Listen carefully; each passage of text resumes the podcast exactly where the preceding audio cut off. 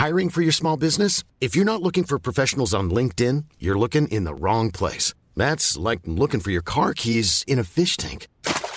LinkedIn helps you hire professionals you can't find anywhere else, even those who aren't actively searching for a new job but might be open to the perfect role. In a given month, over 70% of LinkedIn users don't even visit other leading job sites. So start looking in the right place. With LinkedIn, you can hire professionals like a professional. Post your free job on linkedin.com slash people today. Inicia las noticias de la tarde con Jesús Martín Mendoza en Heraldo Radio.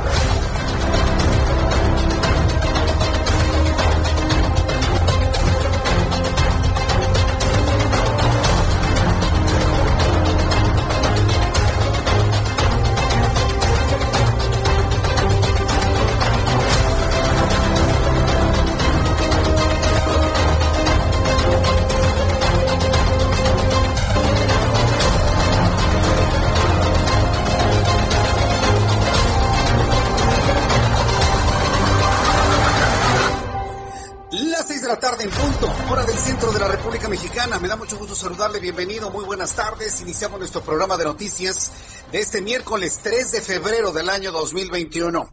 Le saluda Jesús Martín Mendoza, que como todas las tardes le invito a que le suba el volumen a su radio y escuche toda la información importante a esta hora de la tarde.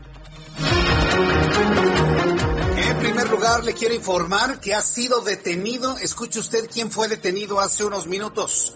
Mario Marín, ¿se acuerda usted de Mario Marín?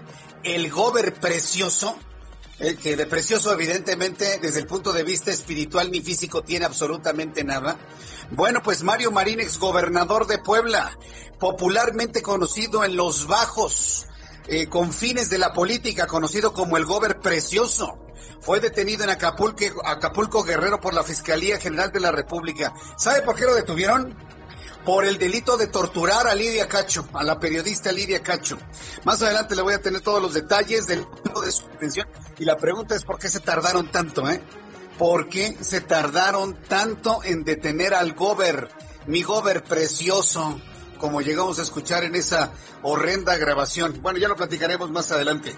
También el gobernador de Tamaulipas, Francisco García Cabeza de Vaca, advirtió que el caso de los 19 migrantes calcinados en el municipio de Camargo no quedará impune y confirmó que 12 policías estatales ya fueron puestos a disposición por estos hechos. Esto fue lo que dijo Francisco García Cabeza de Vaca. Comparto la indignación ciudadana provocada por los hechos criminales que terminaron con la vida de 19 personas en el municipio de Camargo.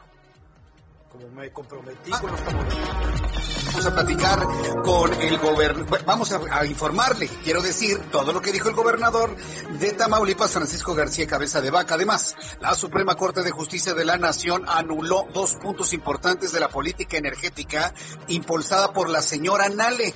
A lo mejor usted ya no se acordaba, pero le pagamos con nuestros impuestos para que trabaje como secretaria de Energía.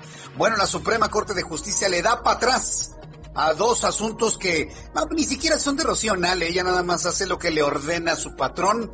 Bueno, porque asegura la Suprema Corte de Justicia de la Nación que, bueno, pues eh, estos puntos de política energética que pretenciosamente presentaron invaden las facultades de la COFESE y da una ventaja indebida a la Comisión Federal de Electricidad.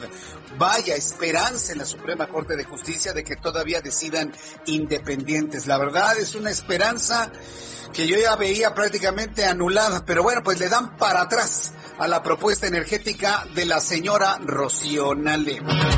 Y también informo que la Cámara de Diputados tornó a la Comisión de Energía la iniciativa enviada por el Ejecutivo Federal para modificar la ley de la industria eléctrica, con lo que se buscará, pero lo van a buscar, pero es claramente inconstitucional, eso se lo digo yo que la Comisión Federal de Electricidad tenga prioridad en la generación de energía eléctrica sobre las empresas privadas. Ahora resulta que estos señores quieren obligarme a que le compre luz a la Comisión Federal de Electricidad. Y lo, digo como un posible empresario, ¿no? En el norte del país. Ah, me quieren obligar a comprar a quien yo no le quiero comprar. Miren nada más que bonito. Es como si usted lo obligaran a comprarle huevos al que vende pollo y huevo en la esquina y no al de la otra esquina. ¿Usted permitiría que le obligaran a usted eso? ¿Verdad que no? perdóneme el ejemplo, pero pues hay que poner ejemplos sencillitos para entender lo que pretende el gobierno pomposamente de la 4T. Y además la Comisión Permanente del Partido Acción Nacional en México aprobó la candidatura de Margarita Zavala como diputada federal por el Distrito 10 en la alcaldía Álvaro Obregón. ¿Cuál es la noticia? ¿Cuál es la noticia? ¿Que Margarita Zavala va por una candidatura del Distrito 10 en Álvaro Obregón o que se ha reconciliado con el PAN? A ver, pues dígame usted. Yo le invito para que me escriba a través de Twitter, arroba Jesús Martín MX, arroba Jesús Martín MX y a través de mi cuenta de YouTube en el canal Jesús Martín MX. Además, también le informo que el empresario mexicano Alonso Ancira quien fuera dueño de Altos Hornos de México, llegó hace unos momentos al Aeropuerto Internacional de la Ciudad de México tras ser extraditado desde Palma de Mallorca, España, donde fue detenido por presuntas operaciones con recursos de procedencia ilícita. ¿Qué va a revelar Alonso Anciero una vez que esté aquí? ¿Le conviene a López Obrador tenerlo aquí? Yo no creo, sinceramente, porque ha de saber lo que usted ni se imagina. Bueno, pues al ratito vamos a estar con nuestros compañeros reporteros en el aeropuerto para conocer en qué momento abandona el hangar. Además, también le informaré que luego de permanecer alrededor de tres horas bloqueando la circulación, vecinos y comerciantes llegaron al acuerdo y retiraron las manifestaciones que mantenían en la avenida Anillos de Circunvalación debido a que denuncian que llevan mucho tiempo sin servicio de energía eléctrica. Eso sí, le quieren dar hegemonía a la Comisión Federal de Electricidad, pero tiene unos tiene una calidad que no se compara nada con lo que era antes. Es una tristeza lo que ha pasado con la CFE desde que llegó, ya sabe usted quién. Entonces, no, no, no, ni, para qué le digo, ¿no? En fin, ya lo platicaremos también aquí en el Heraldo. Conozca también que la Organización Panamericana de la Salud alertó este miércoles que por los casos y fallecimientos por COVID-19 siguen a la alza en México, principalmente en los estados que atrajeron turismo durante la pasada temporada de Navidad. Y mire, esto, esto contrasta lo que hoy está informando la Organización Panamericana de la Salud, que hablan de un crecimiento muy importante de los casos de COVID-19 en México contra lo que se dijo hoy en la conferencia matutina. Hoy la secretaria de Gobernación dijo que está bajando los contagios y la Organización Panamericana de la Salud dice que están subiendo ¿Qué es lo que vemos en los números? Sí, los últimos días, dos días han bajado, pero pasamos por un puente. Aguas con esas percepciones, señores. Tengan cuidado con esas percepciones. Pasamos por un puente y no porque en el puente mueran menos, pero se registran menos porque la gente no trabaja. Vamos a ver cómo se van a dar los números del día de hoy. Hoy la OPS dice que los casos de contagio de COVID suben, mientras que el gobierno de México dice que bajan. ¿A quién le cree usted? Ah, bueno pues empiécenmelo a comentar a través de nuestras plataformas de contacto entre usted y yo. También le informo que el mecanismo COVAX, creado para favorecer un acceso equitativo a las vacunas que se desarrollen contra el COVID-19, anunció hoy que planea distribuir un total de 170 países de medios y bajos en una primera fase que se iniciará entre finales de este mes y comienzos del mes que entra, del mes de marzo. También conocerá detalles. También informo que Evergisto Gamboa Díaz, alcalde de Santiago Chuap, Oaxaca, reveló que al menos 400 habitantes de ese municipio han resultado contagiados de COVID-19 luego de acudir a un baile masivo el pasado 26 de enero, por lo que ya se declaró emergencia sanitaria. Se fueron al baile y el COVID se los llevó al baile. Así de sencillo. Llévenlo al baile. Y bueno, se fueron al baile. Hay 400 enfermos por ir a un baile en Oaxaca. ¿Qué le parece? Eh? Pues eso se le llama irresponsabilidad. ¿Responsabilidad de quién? De los habitantes, ahí sin ni hablar. La responsabilidad del COVID es una responsabilidad gubernamental por no poner el ejemplo y la otra de la ciudadanía completamente irresponsable. Esto es un hecho de irresponsabilidad. Y bueno, pues en el castigo, en el pecado, llevaron la penitencia. Lo vamos a platicar también con nuestros corresponsales allá en Oaxaca. el reloj, Mark tarde con nueve minutos, las seis de la tarde con nueve minutos hora del centro de la República Mexicana. Saludo a Leti Ríos. Leticia Ríos es nuestra corresponsal en el Estado de México. Adelante Leti, ¿qué información nos tienes esta tarde? Te escuchamos. Muchas gracias Jesús Martín, buenas tardes. Pues para informarte que luego de permanecer cerrado por más de un mes y medio, a partir de este jueves 4 de febrero, Parque Naucali reabrirá sus puertas en un horario restringido de 7 a 17 horas y con un aforo máximo de 20% en cumplimiento con las medidas sanitarias del Estado de México para evitar la propagación de COVID-19. El gobierno municipal informó que los visitantes solo podrán hacer uso de la pista de corredores, la ciclopista y las áreas verdes en el horario señalado, mientras que espacios como la Casa de Cultura, el Centro Cultural Ágora y el Foro Felipe Villanueva permanecerán cerrados. La medida responde a lo dispuesto en la Gaceta de Gobierno del Estado de México, publicada el 29 de enero pasado, que establece que se podrán reanudar actividades físicas y recreativas al aire libre en la entidad. El gobierno municipal de Naucalpan destacó que el ingreso al Parque Naucali será únicamente por un eh, acceso y estará condicionado al acatamiento de las medidas sanitarias como la toma de temperatura, el uso de gel antibacterial y el correcto uso del cubrebocas. Para tener eh, pues un mayor control de la afluencia de visitantes que no deberá exceder las 1.500 personas diarias, solamente se va a habilitar una entrada a este parque, que es uno de los pulmones verdes más importantes del área conurbada de la Ciudad de México, Jesús Martín. Correcto, gracias por la información, Leti Ríos. Muchas gracias, buenas tardes. Qué gusto me dio saludarte. Saludamos ahora a Karina Cancino, nuestra corresponsal en Tepic, Nayarit. ¿Qué información nos tienes, Karina? Buenas tardes, Jesús Martín. Buenas tardes a todas las personas que nos están atendiendo a través de este medio de comunicación. Comentarte que al menos 144 elementos de seguridad estatal en Nayarit fueron enviados a sus domicilios bajo observación por ser sospechosos portadores del virus SARS-CoV-2 y hasta el momento se han confirmado nueve contagios en lo que va de la pandemia dentro de esta corporación. Así lo dio a conocer el secretario de Seguridad y Protección Ciudadana Benito Rodríguez Martínez.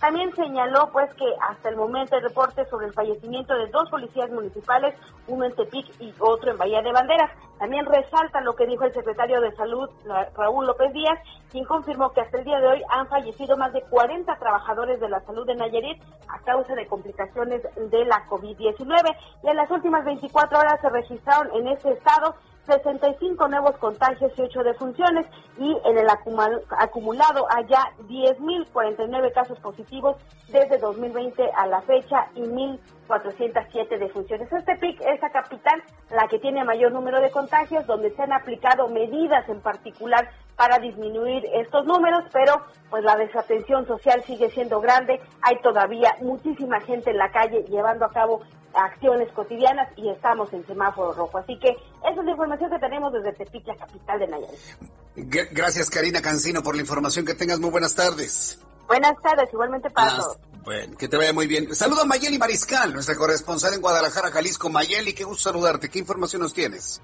Hola, ¿qué tal? Muy buenas tardes. Buenas tardes a todo el auditorio.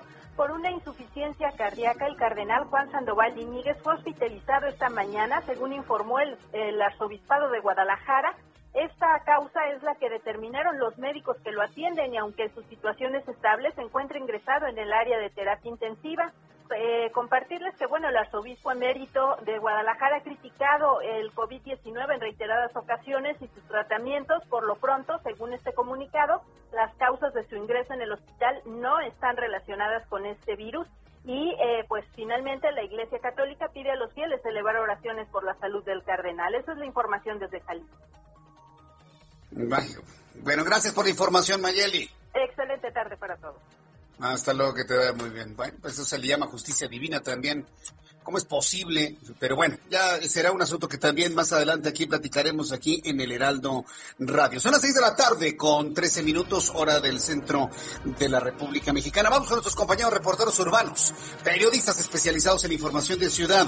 Javier Ruiz, ¿en dónde te ubicas? Adelante, Javier. Gracias, Jesús Martín. Excelente tarde. Nos encontramos justamente en la zona centro de la Ciudad de México, recorriendo la avenida Hamburgo, donde podemos apreciar que el avance todavía es bastante aceptable, al menos para quien transita del Paseo de la Reforma, y esto en dirección hacia la avenida Chapultepec. La avenida Chapultepec sí ya con carga vehicular, al menos de la estación del Metro Sevilla, y esto en dirección hacia la glorieta de los insurgentes, más adelante para continuar hacia el eje poniente, la avenida Cuauhtémoc, que el circuito interior poco a poco comienza a incrementarse en la zona de automóviles, al menos para quien se desplaza de la zona del Paseo de la Reforma, y esto en dirección hacia Sullivan, más adelante para continuar hacia el perímetro de la glorieta de la raza. Y el sentido opuesto en general, el avance es constante, solo hay que moderar la velocidad. De momento, Jesús Martín, el reporte que tenemos. Muchas gracias por esta información, Javier Ruiz. Estamos atentos, hasta luego, buenas tardes. Hasta luego, que te vea muy bien. El Heraldo Radio está en todos lados. Rogelio López, ¿en dónde te ubicas? Te escuchamos. Jesús Martínez, un placer saludar de ti a todo el auditorio. Y bueno, pues nosotros hemos recorrido lo que es el eje 4 sur, desde su perímetro de lo que se llama Xola, así avanzar sin mayor contratiempo para los amigos que van hacia lo que es el eje 3 sur, lo que es troncoso. Vamos a tener una avenida bastante aceptable, sin mayor contratiempos. O también para los amigos que quieran ir hacia la zona del aeropuerto, van a poder tomar lo que es Congreso de la Unión y desviarse hacia la zona de viaducto. El viaducto tenemos carga vehicular para los amigos que quieran llegar hacia lo que es la Terminal 1 o la Terminal 2. Lo que sí, para la desviación de la Terminal 2 tenemos ya bastante complicada la circulación para llegar hacia la zona de la Terminal 2 o, o lo que es la zona de la Colonia Puebla. Hay que tener mucha precaución y este es mi reporte. Muchas gracias por esta información, Rogelio López. Buenas tardes. Hasta a esta hora de la tarde, revisando todo lo que sucede en el centro del país. Augusto Atempa, estás en el Aeropuerto Internacional de la Ciudad de México. ¿Viste la llegada de Alonso Ancira? Así es, eh, Jesús Martín, muy buenas tardes. Me encuentro en las afueras de este hangar de la Fiscalía General de la República y pues estamos a espera de que salga el convoy que trasladaría a Alonso Ancira hacia ya sea el reclusorio norte, hacia un hospital o podría ser hasta su casa. Y es que a las 5 con 11, 5 de la tarde con 11 minutos, aterrizó la aeronave donde pues trasladaban a este a este personaje Alonso Ancira. Es un Challenger de 200, 605, perdón, en donde pues venían los dos pilotos, cuatro agentes y por supuesto el imputado Alonso Ancira en esta aeronave y eh, lo que sabemos es que se le leyeron sus derechos por parte de los agentes de la agencia criminal y después pasó a este, esta prueba médica para determinar si pues se encuentra bien en estado de salud y se encuentra bien que sea trasladado al reclusorio norte.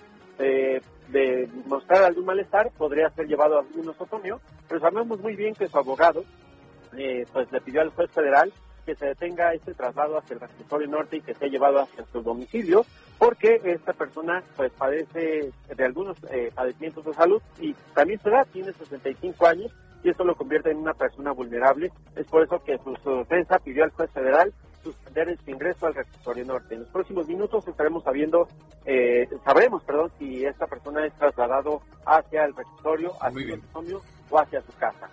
En, en, cuanto tengas la información, nos avisas, inmediatamente entramos al aire contigo. Será muy importante saber cuál va a ser la decisión de a dónde trasladar a Alonso Ancina. Muchas gracias por esta información, Augusto. Estaremos pendientes de este traslado. Eh, estamos pendientes en el traslado, Augusto Atempa. ¿A dónde se lo van a llevar? ¿A la fiscalía o a su domicilio? ¿Usted a dónde cree? Hagan sus apuestas, señores, porque ya sabe que este gobierno es de conveniencias. Si con los abogados logran sacar, no, sí, te, vamos a decir los nombres de algunos panistas y algunos priistas y algunos perredistas para que puedas sostener tu, tu argumento electoral, ah, entonces lo van a dejar ir a su casa. Si dice Alonso Ancira, no, yo no digo nada, entonces lo llevan a la fiscalía. Así es como funciona este gobierno donde ingenuamente muchos mexicanos votaron. Entonces todo está en función de la conveniencia. Le llaman oportunidad de no sé qué tanta cosa. Bueno, pues ya lo veremos en su momento. Claro que se va a ir a su casa, hombre. Tienen tanto dinero estos hombres, por supuesto. Claro que se va a ir a su casa y lo van a llevar hasta custodiado. Pero bueno, a ver si nos sorprende la información un poco más adelante. Cuando son las 6 de la tarde con 18 minutos, así iniciamos nuestro programa de noticias. Muy intenso, por cierto, 3 de febrero del año 2021. ¿Qué sucedía un día como hoy en México, el mundo y la historia? Abra Marriola.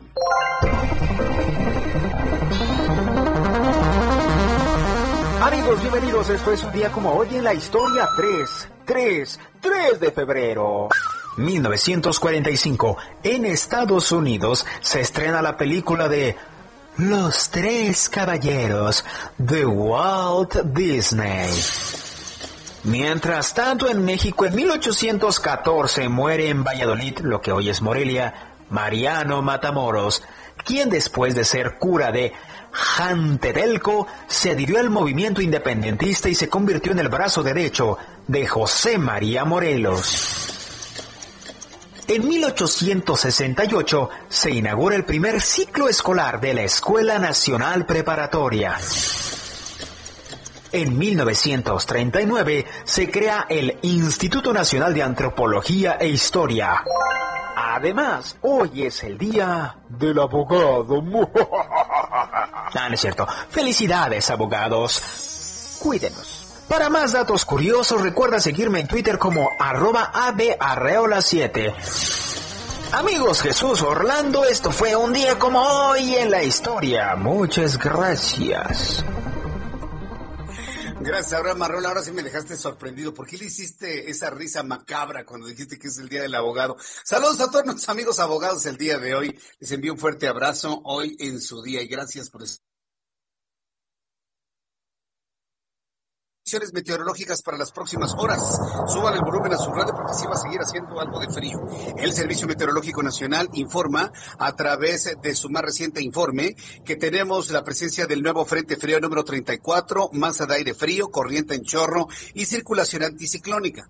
Mucha atención a las personas que se levantan temprano, temprano se van a su transporte público, temprano entran, hay que abrigarse muy bien porque en las eh, ciudades tanto del centro, occidente y norte del país seguimos con los efectos de muy intenso frío, entonces estarán muy bajas las temperaturas en las próximas horas.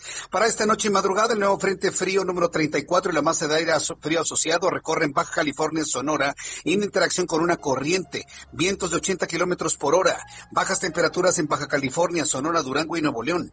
Frente Frío número 34 se desplaza sobre el noroeste y norte de la República Mexicana y continuará interactuando con la corriente en chorro, manteniendo vientos favorables con tolvaneras en el centro del país y la mesa central, así como vientos de componente sur en el litoral del Golfo de México. Tendremos una circulación anticiclónica en niveles medios. Y si, usted se fija en estos momentos en los árboles, pues no, no, en realidad no se mueven mucho las hojas. Esto está ocurriendo en el centro del país y esto nos va a traer también una acumulación de contaminantes para que usted lo tome en cuenta. El Servicio Meteorológico Nacional, bueno, también nos da a conocer el pronóstico del tiempo para las siguientes ciudades. Amigos que nos escuchan en Acapulco, Guerrero, Gracias por estar en el 92.1. Temperatura en este momento 27, mínima 22, máxima 28 mañana. En Guadalajara, 28 grados la temperatura en este momento en Guadalajara, mínima 6, máxima 30. Estará muy soleado mañana. En Monterrey, alta contaminación el día de hoy, mínima 16, máxima 35. En este momento 26 grados. Vaya calor en Monterrey. Tijuana, 7 la mínima, máxima 18. En este momento 16. Villahermosa, Tabasco, ya cayó la noche allá. 14 la mínima, máxima 28, 22 en este momento. En la Blanca Mérida, mínima 17, máxima 29, ya también completamente oscuro en Mérida, 21 la temperatura en estos momentos. Cuernavaca, mínima 14, máxima 29, en este momento 26 grados. Y aquí en la capital de la República, el termómetro en este momento marca 24 grados, ¿usted cree? 24 grados, la mínima 7 y la máxima 27 para el día de mañana.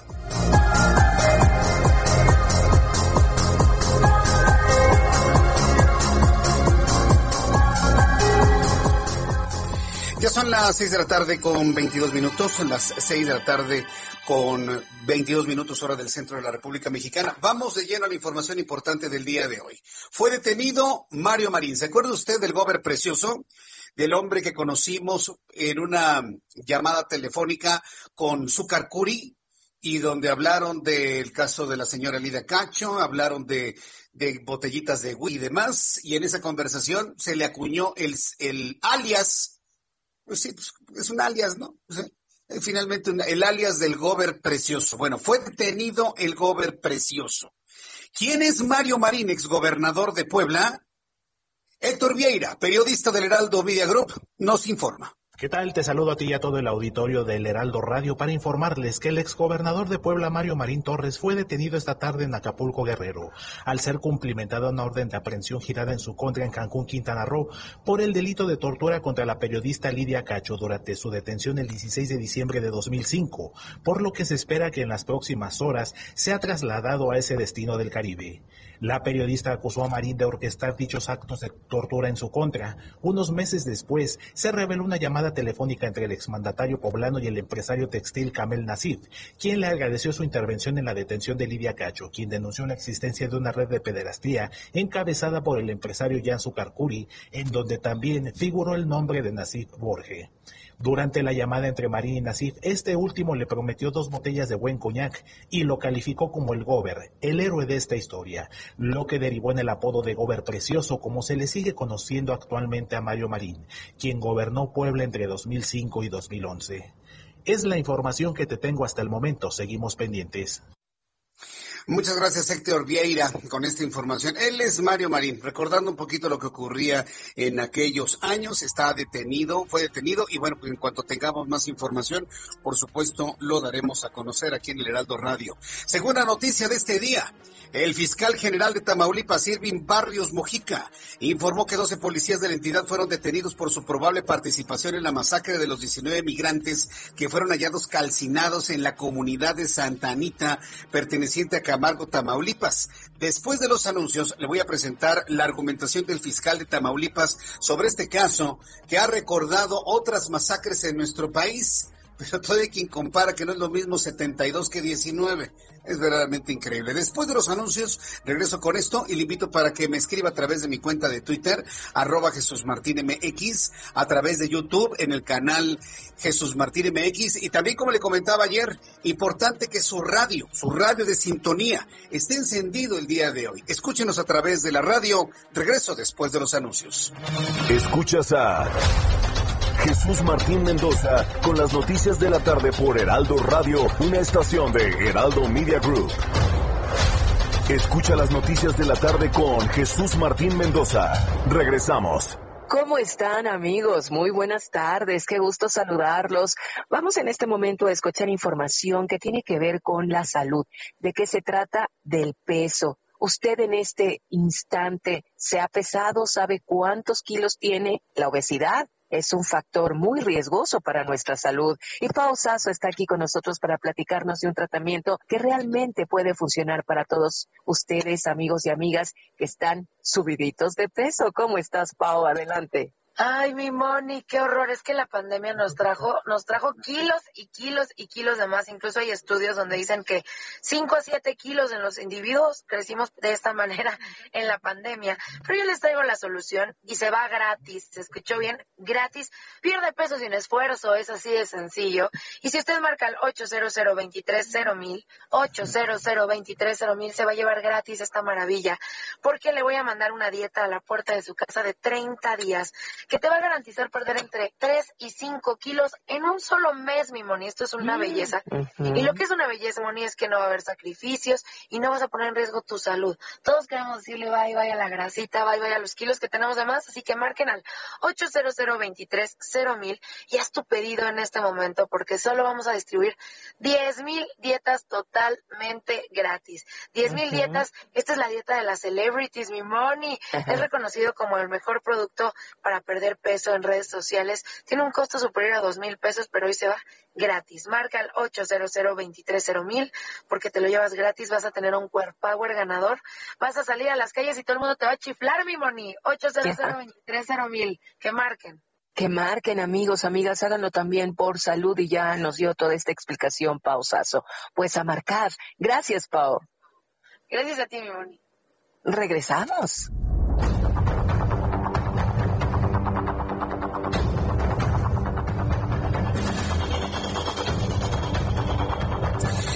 Ya son las 6 de la tarde con 32 minutos, las 6 de la tarde con 32, hora del centro de la República Mexicana. Gracias por escucharnos, seguirnos. Quiero decirle a nuestros amigos que están en el canal de YouTube y en Twitter y que me escuchan en la página de internet y que me están escuchando en la aplicación, enciendan su radio yo, les quiero pedir que enciendan su radio en las frecuencias del Heraldo Radio 98.5 para el centro del país, 92.1 para Acapulco, por ejemplo, 90.1 para Monterrey, 100.3 para Guadalajara, Jalisco, 106.5 para Villahermosa, en fin, en todas las frecuencias donde usted me escuche, encienda su radio. Es muy importante y si le preguntan qué estación de radio está escuchando, diga usted que escucha el Heraldo Radio a esta hora de la tarde. Créame que es muy, muy, muy importante para evitar que haya confusiones, ¿no?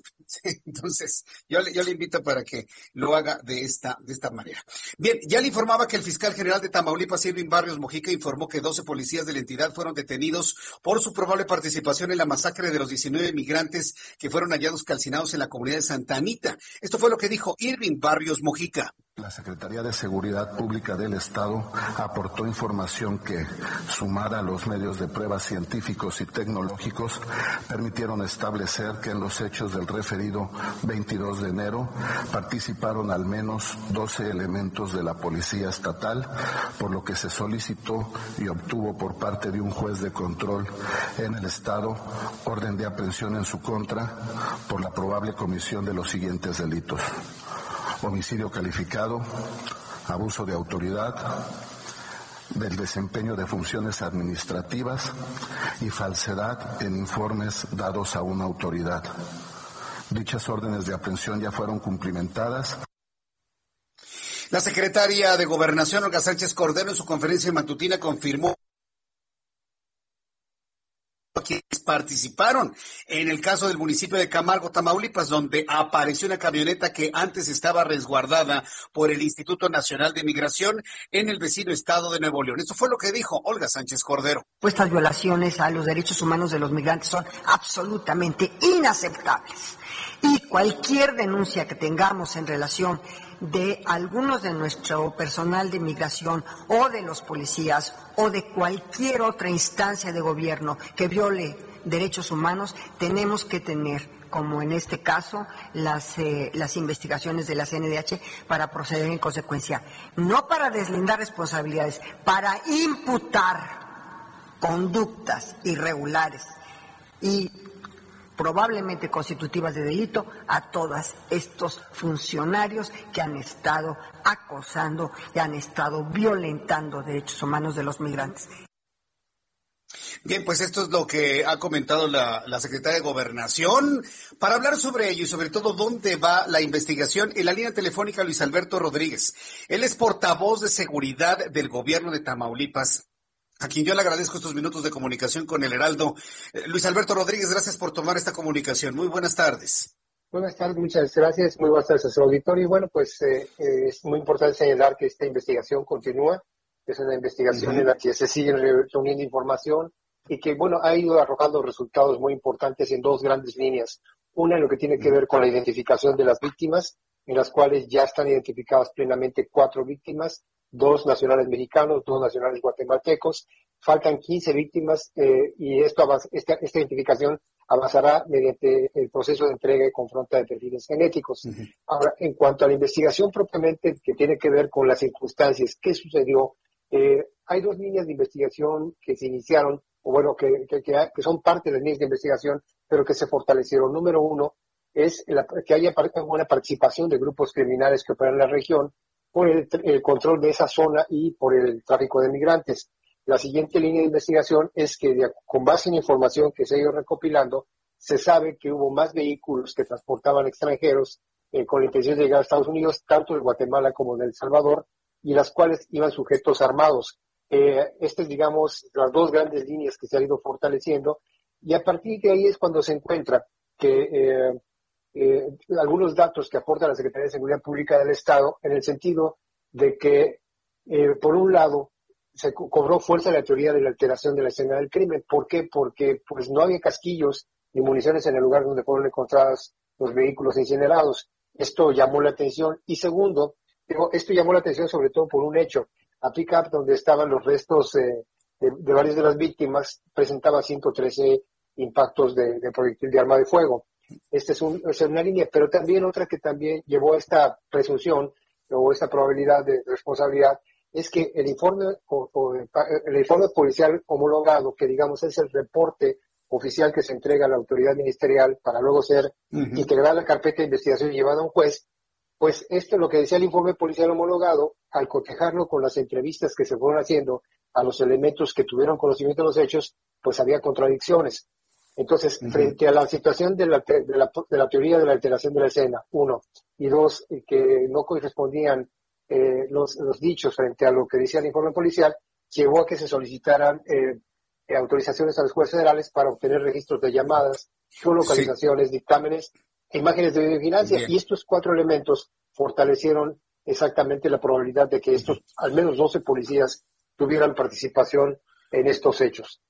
Bien, ahora que usted nos ha hecho toda esta explicación y que nos damos cuenta que la investigación y las líneas y los elementos que tienen se escuchan sólidos, yo aquí quiero preguntarle qué certeza tenemos de que este caso se esclarezca, sobre todo cuando sabemos que en los primeros elementos hubo policías, como usted me lo ha confirmado, integrantes del crimen organizado, narcotráfico y hasta funcionarios del gobierno.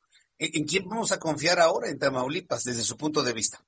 Sí, como, como le comento, es una investigación que sigue avanzando desde que se conocieron los hechos ha, habido una acción ágil de parte de la Fiscalía del Estado, pero sobre todo hay un compromiso y el gobernador del Estado lo dijo hoy en un mensaje. No habrá impunidad y se hará justicia. Estos dos elementos son muy importantes y que marcan un diferenciador con respecto a situaciones que habían ocurrido en el pasado. Entonces, va, a haber justicia. El hecho de que hay justicia, pues es ya hay dos personas probables responsables de esta situación. Ahora, eh, ¿toda esta investigación está en el foro común o, hay elementos como para la intervención de la Federación para realizar esta investigación por parte de la Fiscalía? General por, lo que sí, por lo que corresponde a la Fiscalía eh, de Tamaulipas, la carpeta de investigación que se abrió es por el delito de homicidio. Eh, se ha ido integrando ahora esta situación de los policías estatales, en el que ya es homicidio calificado, abuso de autoridad y falsedad en informes dados a la autoridad. se desprende de todas estas investigaciones que en las cuales hay una colaboración muy estrecha con, el, con la Fiscalía de Nuevo León, con el Gobierno Federal y el Instituto Nacional de Migración, ha arrojado este elemento precisamente del tráfico de migrantes y, particularmente de las cuatro víctimas, los dos nacionales mexicanos, uno de ellos de, de origen eh, de San Luis Potosí, pues después de las investigaciones se, conoció que se dedicaba al tráfico de migrantes. Y eh, la otra persona eh, es, reclamó en diciembre pasado la camioneta Toyota que quedó incinerada en, este, en esta comunidad santanita, la reclamó cuando había sido asegurada por eh, policías municipales de Escobedo y presentaba a personal de inmigración, este, pues fue asegurada y luego quedó eh, liberada esta camioneta y esta camioneta estaba relacionada con el rescate de 66 extranjeros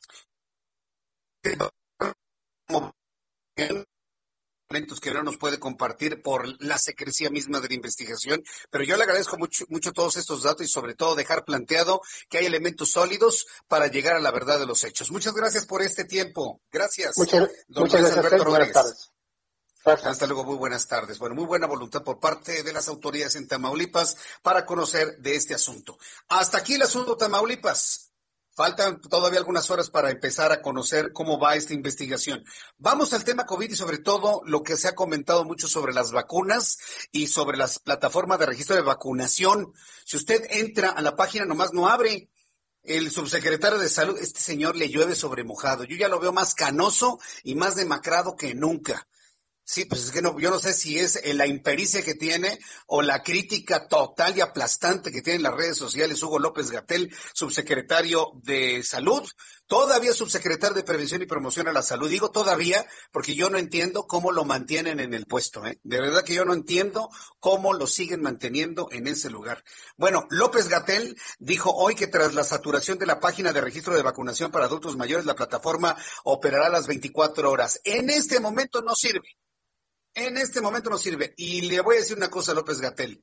No nos mienta López Gatel. Es, es, es muy triste que usted esté mintiendo a la gente.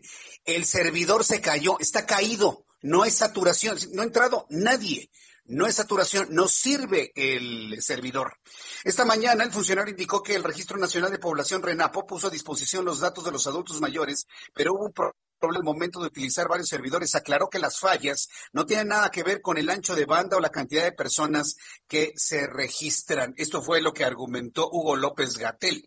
Pero mientras están tratando de resolver este problema con un servidor chafa, con un equipo chafa, quiero decirle que México está al borde del abismo en la contención de la pandemia. Según la última información, suba el volumen a su radio, México ocupa ya el tercer lugar en fallecimientos a nivel mundial, solo detrás de Estados Unidos y Brasil.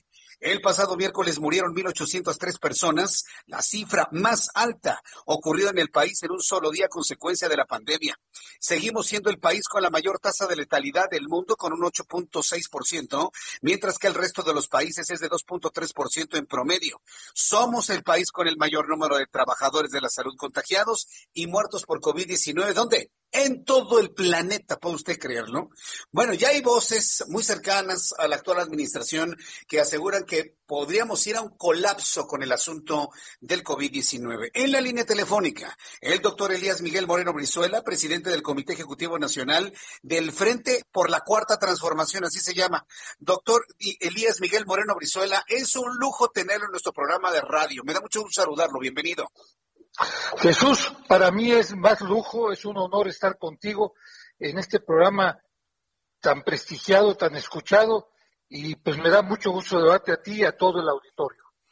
Muchas gracias, doctor Moreno Brizuela. Coméntenos cómo está usted viendo las cosas. ¿México estaría al borde del abismo en la contención de la pandemia?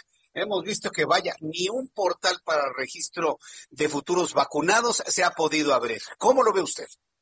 Mira, Jesús, México vive en este momento el mayor riesgo de un colapso médico hospitalario, lo cual aparte de los graves riesgos que significan para la salud de la población, que es lo que verdaderamente importa, eh, también puede traer serias consecuencias económicas y políticas debido a que los responsables de contener la, la pandemia, los responsables gubernamentales, no han logrado revertir las afectaciones de esta pandemia. Es contundente que los principales indicadores de la enfermedad están en sus peores niveles en nuestro país y generan observaciones internacionales muy severas. Y esto, pues, eh, este Jesús es para nosotros muy preocupante y yo creo que es el momento de que nuestro país, el actual gobierno, haga un cambio en el rumbo, porque si la cosa sigue como va, pues vamos a seguir de mal en peor. Ahora, ¿de, de, quién depende el mejorar las cosas? ¿De las autoridades de la Secretaría de Salud que hacen lo que dice a pie juntillas el presidente de la República? ¿De la sociedad? ¿De, de quién depende de manera directa en este momento, doctor Moreno Brizuela? Bueno, yo creo que, que es tanto de la sociedad, creo que la sociedad no ha tenido eh, la, la sensibilidad, lo quiero decir claramente, de llevar a cabo lo que la Organización Mundial de la Salud este, dicta, que es el uso de cubrebocas. Eh, eh, hicimos un estudio y solamente el 60% de la población mexicana usa el cubrebocas. Hay un estudio que demuestra que si el 90% utilizara el cubrebocas, se evitaría el 60% de los contagios. Eso nada más por dar un ejemplo. Pero en relación a, al gobierno del, de, de, del del país, sobre todo a las autoridades de salud, debo decir lo siguiente. México, desgraciadamente, ocupa el primer lugar en mayor tasa de letalidad en el mundo. 8.8% es la tasa de letalidad en el país. Esto significa que de 100 contagiados, 9 personas mueren. Si lo comparamos, Jesús, con el resto del mundo, que en, a nivel general es el 2.3%, significa que de cada 100, dos mueren. Es decir, dos contra nueve es muchísima la diferencia. Pero no solo esto, México es el país, lo acaban de decir, con el mayor número de trabajadores de la salud, médicos y enfermeras contagiados y fallecidos. Y desgraciadamente somos hoy el tercer lugar mundial en números absolutos de mayor número de fallecimientos, más de 160 mil muertos, lo que significa que solamente somos superados por Estados Unidos y Brasil. Acabamos de superar a la India, que tiene 150 mil fallecidos, pero la India tiene 10 veces más de población, es decir, hablamos de 1.400 sí. millones de habitantes en la India contra 129 de México. Sí, no, proporcionalmente, evidentemente México está en una situación muy, muy, muy complicada. Pero aparte aquí en México, con patadas debajo de la mesa, ¿no? Ya, ya vimos aquí a los funcionarios, unos apoyando una vacuna, otros apoyando otra vacuna, independientemente de que sean buenas o regulares, eso lo veremos en el tiempo, no lo podemos saber. Pero unos apoyando una idea, otros apoyando otra idea, otros no. No hay comunicación dentro del gobierno, doctor Moreno Brizuela. Voces como la de usted pueden levantarse para decirles a estos señores que se pongan de acuerdo, que dialoguen y dejen de pelearse. Mira, así debería de ser, debería de estar la salud de los mexicanos por encima de todo. Pero desgraciadamente, Jesús, te debo de decir que en este momento México tiene el 0.52% hasta el día de hoy de vacunados en relación a la población. Si lo comparamos con el 55% de Israel o el 38% de Emiratos Árabes o el 15% de Gran Bretaña o el 12% de Estados Unidos, pues la verdad es ridículo. Simple y sencillamente te voy a dar una cifra que el día de ayer me llenó de indignación. López Gatel presumió que el día de ayer se habían vacunado 2.675 personas en nuestro país. Bueno, en Estados Unidos se vacunaron un millón quinientas mil personas el mismo día. Eso habla de la gran diferencia de lo que está pasando en el mundo y desgraciadamente nuestro país es hoy el peor país en resultados en relación a la pandemia.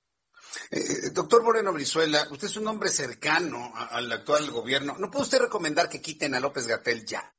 Está generando más problemas que soluciones. Y usted me lo acaba de decir. ¿Cómo presume este pobre señor dos mil vacunas cuando en Estados Unidos son más de un millón? ¿No hay manera de ya quitarlo de ese lugar? ¿Usted cómo lo ve, doctor Moreno Brizuela? Mira, yo, yo no entiendo por qué eh, López Gatel sigue al frente de la pandemia porque sus errores han sido muchos y manifiestos, incluso eh, eh, lo digo hasta de un, desde un punto de vista hasta cómico, pero López Gatel tiene lo que se conoce eh, coloquialmente como el síndrome de la chimoltrufia, recordando ese personaje este, del Chavo del Ocho, porque como dice una cosa, dice otra cosa, y entonces ha sido lamentabilísimo lo que ha pasado, Estamos hablando de que en nuestro país hay hoy 160 mil muertos oficialmente reconocidos, pero yo te aseguro, Jesús, que si multiplicáramos por tres sería una cifra mucho más correcta. Yo eh, eh, este, en este momento afirmo que en México hay cerca de medio millón de mexicanos fallecidos. si lo comparamos, si lo comparamos con un país en el mismo número de habitantes que el nuestro, como es Japón, Claro, un país que se respeta a sí mismo y que tiene grandes autoridades de salud. En, Japón hay en este momento cinco mil fallecidos contra 500 mil fallecidos de México, pues ahí está la diferencia de lo que está sucediendo. Ay, doctor, pues este, no, no sé, no sé qué proponga, proponga usted para detener este, este abismo al que se está acercando México con el tema de la pandemia. ¿Qué propuestas podríamos poner en la mesa, doctor? Mira, debería haber un cambio totalmente de rumbo. Ayer se anunció de manera, este, pues, eh, casi, casi como si fuera un gran logro, que México ya tiene contratadas casi 80 millones de vacunas. Sí, contratadas, pero en México, en este momento, solamente se han aplicado 600 mil dosis. Si lo comparamos, por ejemplo, con Estados Unidos, que ya lleva 38 millones, o con Israel, que ya lleva el 55%, con Emiratos Árabes, pues estamos realmente muy mal. Entonces, la primera recomendación sería que realmente se aplicaran las vacunas tal y como se necesitan en nuestro país. Y la segunda sería que el gobierno tendría que ser mucho más enfático en decirle a la población que tienen que usar el cubrebocas. Es algo que, que desgraciadamente ni el presidente ni el SAR contra la pandemia lo han eh, demostrado o lo, han este, alentado con el ejemplo, porque desgraciadamente vemos que ninguno de los dos usa el cubrebocas y está demostradísimo, Jesús, de que el, cubrebocas puede disminuir enormemente el número de contagios, pero no solo eso, que si eh, quien usa el cubrebocas, si llega a contagiarse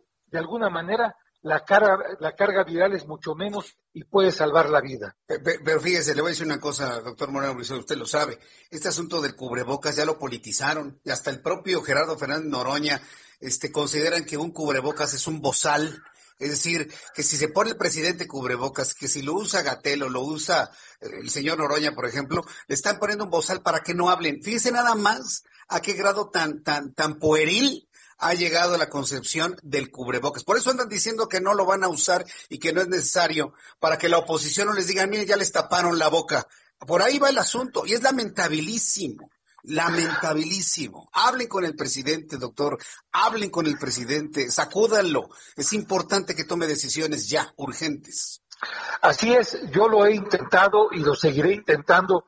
Jesús, eh, debo recordarte que hace unos días el rector de la Universidad Nacional Autónoma de México, Enrique Grau, advirtió que el sistema de salud en nuestro país está totalmente rebasado y esto es muy preocupante porque eh, eh, desgraciadamente hoy la gente se está muriendo porque en, cuando menos en la zona metropolitana, Ciudad de México, Estado de México, Puebla, Morelos, ya no hay hospitales para atender a la a, los enfermos de COVID. Entonces, me preocupa mucho y creo que es muy importante que el gobierno haga un cambio de rumbo. Yo espero que el presidente de la República, que está sufriendo en este momento eh, este, los efectos del COVID, sea muy sensible y cuando regrese, pues haga el cambio que se requiere, que es quitar a las autoridades de salud que en este momento están y hacer un cambio de rumbo para enfrentar la pandemia que hoy nos asola a todos los mexicanos. Ah, hacemos votos y ustedes que están cerca del presidente, impulsen por favor esa idea. Doctor Moreno Brizuela, muchas gracias. Le envío un fuerte abrazo. Gracias por participar en nuestro programa esta noche. Para mí siempre es un honor estar en un programa tan prestigiado como el tuyo, Jesús, y te mando un fuerte abrazo a ti y a todo el auditorio. Gracias, doctor Moreno Brizuela. Igualmente, fuerte abrazo. El doctor Miguel Elías Moreno Brizuela, Elías Miguel Moreno Brizuela, quien, bueno, pues eh, está haciendo esta advertencia a tiempo. Estamos frente a un colapso si no da un golpe de timón el presidente y las autoridades de salud. Voy a los anuncios, resumen de noticias, actualización de números de COVID, mucho más aquí en el Heraldo Radio. Escuchas a Jesús Martín Mendoza con las noticias de la tarde por Heraldo Radio, una estación de Heraldo Media Group. Escucha las noticias de la tarde con Jesús Martín Mendoza. Regresamos.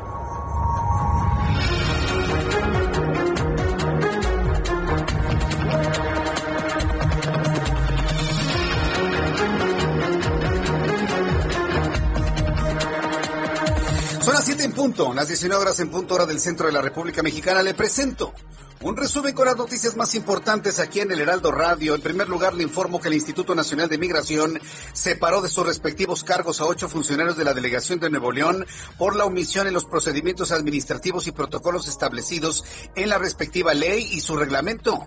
Pues una camioneta ligada al hallazgo de 19 cuerpos en Camargo, Tamaulipas, el pasado 22 de enero, había sido retenida por la delegación el pasado mes de diciembre. También le informo que luego de que la Fiscalía General de la República detuvo al exgobernador de Puebla, Mario Marín, en Acapulco. El actual gobernador Miguel Barbosa reconoció que la labor de la dependencia y dijo que está esperando que se aplique justicia con todo rigor, dijo el gobernador poblano. Miguel Barbosa escribió a través de un mensaje en su cuenta de Twitter que el gobierno de Puebla reconoce a la Fiscalía General de la República por su labor de inteligencia para lograr la detención de Mario Marín Torres, esperando que la justicia se aplique, dijo así, con todo rigor. Le informo en este resumen de noticias que el ex vocero del colectivo Nos Faltan 43, Felipe de la Cruz Sandoval, señaló que la lucha en la calle no da para más al justificar la decisión que busca una diputación federal por la vía de la representación el profesor jubilado dijo que se debe cambiar el escenario de la lucha y buscar en estos eh, los, lugares donde se tomen las decisiones e incluso donde se puede ejercer una mayor presión. Dice que la lucha en la calle ya no da para más en el asunto de los 43. ¿No será que ya está totalmente esclarecido? Y otra cosa es que no lo acepten. Ahora quiere ser diputado. No, pues todo el mundo quiere hueso. Mientras tanto, la Organización Mundial de la Salud dio a conocer que a pesar de tres semanas a la baja en la incidencia de nuevos casos de COVID-19, el mundo llegó este miércoles a los 103.3 millones de casos y la cifra de personas, humanos muertos por COVID ya supera los 2 millones 240 mil seres humanos. La Agencia Nacional de Vigilancia Sanitaria de Brasil modificó las reglas para autorizar el uso de emergencia de las vacunas en el país amazónico, lo que favorecerá el acceso más rápido para la población. También en este resumen de noticias le informo que activistas y defensores de los migrantes urgieron al presidente de los Estados Unidos, Joe Biden, a acelerar los cambios en su política migratoria que, eh, que de alguna manera permitan revertir las medidas en la materia implementados por su antecesor, Donald Trump. Estas son las noticias en resumen. Le invito para que siga con nosotros. Le saluda Jesús Martín Mendoza.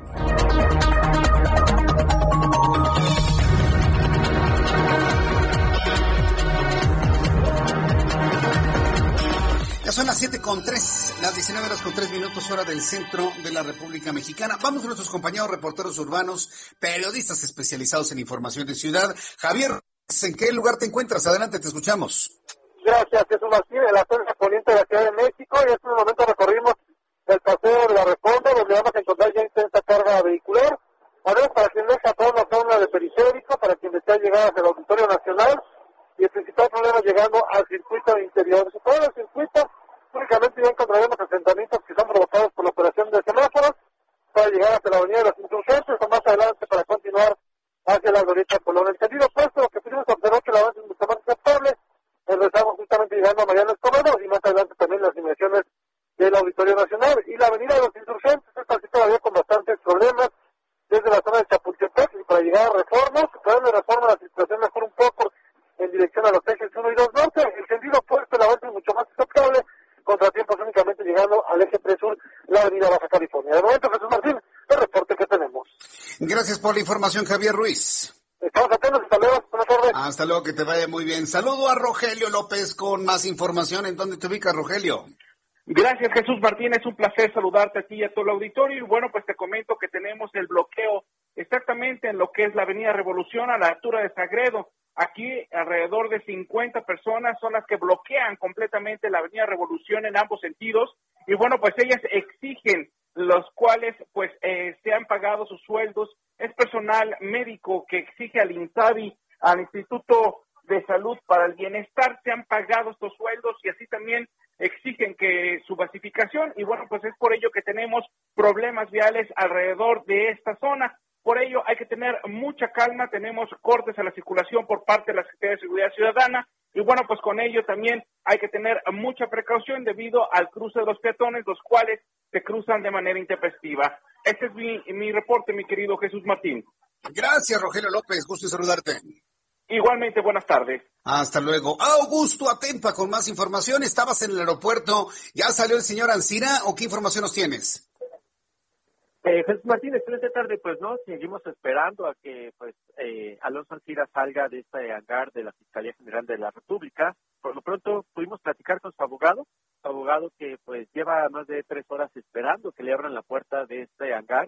Menciona que pues desde hace rato está aquí porque él trae una orden en el que pues un juez le concedió pues la que este, este Alonso Ancira no pise la cárcel, es decir, vienen por él para llevárselo porque mencionan que pues el delito de enriquecimiento con recursos de procedencia ilícita no es un delito que derive en, el, en, el, en la prisión, por ello su defensa está pidiendo que se les entregue, se les entregue su cliente y él se estaría presentando posteriormente a una audiencia ya con el juez pero pues no estaría pisando la cárcel. Es lo que menciona su abogado. Por lo pronto nosotros seguimos aquí a, a las afueras de la puerta uno esperando a que pues este personaje salga, ya sea en un convoy o salga ya en un vehículo particular para dirigirse ya sea a su domicilio, al reclusorio norte, a un nosocomio, porque de mencionarse que pues eh, lo último que sabemos es que estaba siendo valorado, tenía un examen médico para determinar pues su estado de salud y de, de, pues determinaría si sería llevado a un reclusorio, a un hospital o a su domicilio. Entonces Martín, esa es la información que yo te tengo. Muchas gracias por la información, Augusto Atempa. Muy buenas tardes. Hasta luego, buenas tardes. Sigue en el hangar Alonso Ancira, qué aburrido debe estar ahí debe estar ya bastante, bastante, bastante fastidiado. Porque ¿a dónde lo van a llevar? Lo van a llevar a su casa, hombre. Mire, a ver, este, todavía existe algún ingenuo que piensa que lo van a meter y va a dormir tras las rejas esta noche. A ver, todavía existe algún ingenuo por ahí, sobre todo de los eh, lamentablemente luego en las redes sociales, pero bueno, está bien, vamos, vamos a esperar el tiempo, en una de esas pues sí lo encierran, ¿no? Pero si lo encierran será una noche, luego se va a ir a su casa y a, comer divino, como dijo en alguna entrevista por ahí el propio Alonso Ancira. Bien, cuando son las siete con ocho, las siete con ocho, saludo a Gerardo Suárez, nuestro compañero reportero del Heraldo Media Group. Eh, hay un... Eh, ¿Qué información nos tienes? Me parece que esto es muy interesante sobre ambulancias. ¿De qué se trata? Así es, Jesús Martín, muy buenas tardes. El Instituto Mexicano del Seguro Social, el IMSS, emitió un fallo para contratar el servicio de arrendamiento de 816 ambulancias de traslado para los próximos tres años, y esto por un monto de hasta 1.410 millones de pesos.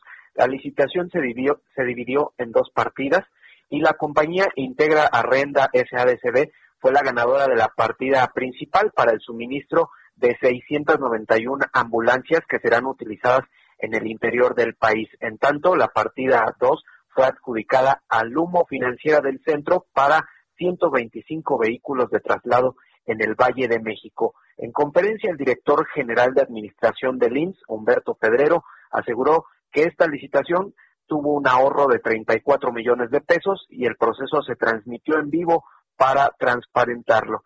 Ah, también comentó que los proveedores se encargarán de proporcionar, obviamente, los vehículos, las ambulancias nuevas, cubrir su mantenimiento, seguros eh, de cobertura amplia para los vehículos y para los pacientes, así como la sustitución de unidades al cumplir su vida útil. Jesús Martín, pues estas ambulancias son un eh, elemento básico para el Instituto Mexicano del Seguro Social. Tan solo el año pasado, 874 mil personas fueron trasladadas. Eh, esto en el caso de pacientes de hemodiálisis, traumatología, pacientes con cáncer, de trasplantes y quirúrgicos, entre otras personas que requieren atención médica que no es de urgencia. Y esta licitación se lanzó el 26 de diciembre pasado para renovar las unidades que ya estaban deterioradas y que el Seguro Social estaba rentando desde 2016. Esta es la información que tengo, Jesús Martín. Correcto. Bueno, pues gracias por la información y que tengas muy buenas noches, Gerardo. Igualmente, buenas noches. Hasta luego, buenas noches. Bien, pues esto, esto, esto es muy interesante, le voy a decir por qué. Se llama transparencia. Se llama transparencia del Instituto Mexicano del Seguro Social, tomando una extraordinaria decisión con, yo creo, una de las mejores empresas para este tipo de arrendamientos de, de, vehículos, en este caso ambulancias, porque, bueno, van a garantizar que van a tener mantenimientos, que van a estar en perfecto estado y eh, durante todo el tiempo contratado. Me parece que ha sido una extraordinaria decisión del Seguro Social con una extraordinaria empresa y a que usted lo conozca se llama transparencia y eso verdaderamente hay que aplaudirlo. Son las siete con once, las siete con once horas del centro de la República Mexicana. Informo que la segunda sala de la Suprema Corte de Justicia de la Nación declaró que la política energética de la actual administración obstaculiza la competencia económica. Le repito, la segunda sala de la Suprema Corte de Justicia declaró que la política energética la de la señora Nale, la que cree que los árabes le aplaudieron. Bueno, bueno está bien, vamos a dejar que piense eso. Este, bueno, la Suprema Corte de Justicia declaró que la política energética de la señora Nale, de la actual administración, obstaculiza la competencia económica y beneficia de manera indebida, subrayo la palabra indebida, a la Comisión Federal de Electricidad. Con mayoría de cuatro votos, los integrantes de la segunda sala avalaron el proyecto del ministro Luis María Aguilar Morales. Un aplauso para el ministro Luis María Aguilar Morales, que siempre ha hecho estos análisis con el objetivo de equilibrar las cosas. Y en esta ocasión sí tuvo, sí, tuvo luz verde en esto, ¿eh? con el que se resolvió en definitiva la controversia constitucional presentada por la Comisión Federal de Competencia Económica, la COFESE, contra la política publicada por la señora Nale el pasado 15 de mayo del año 2020. Usted bien sabe pues más que ser de ella es del presidente, ¿no? El presidente dice, a ver, tú vas a presentar esto, y tú vas a hacer lo otro, y tú vas a hacer esta iniciativa, y tú vas a presentar esta propuesta, y tú, y tú, y tú, y, todos, sí, señor presidente, ¿no? Y se le inclinan, ¿no? Hasta cree que no. ¿A poco usted creía que la propuesta esta de la señora Nálida de su ronco pecho? No, hombre, por supuesto que no. Pero bueno, finalmente la Suprema Corte de Justicia hoy dio, hoy dio un viso y una luz de independencia. Y eso, eso es luz al final del túnel. La Suprema Corte de Justicia de la Nación también resolvió este miércoles que el programa Mochila Segura implementado para evitar que los alumnos ingresen armas a las escuelas, y digo armas en general porque pueden ser armas blancas o armas de fuego, que ingresen armas a las escuelas es inconstitucional al considerar que el programa se ejecuta de manera arbitraria y sin reglas claras. El proyecto fue presentado por el ministro Jorge Mario Pardo Rebolledo, quien aseguró que el programa se vería implementando sin sustento legal, sin sustento legal alguno, con falta de reglas claras y formales, por lo que fue avalado por cuatro de cinco ministros. Entonces, ¿habrá mochilas? Bueno, ahorita, ¿quién se preocupa por la mochila segura? No hay regreso a clases. Y para cómo van las cosas, se lo digo a todos los papás que me están escuchando en este momento, no hay condiciones, así se los digo, ¿eh? no hay condiciones para un regreso a clases de manera presencial en lo que resta de este ciclo escolar. Y mira que no le estoy exagerando, ¿eh?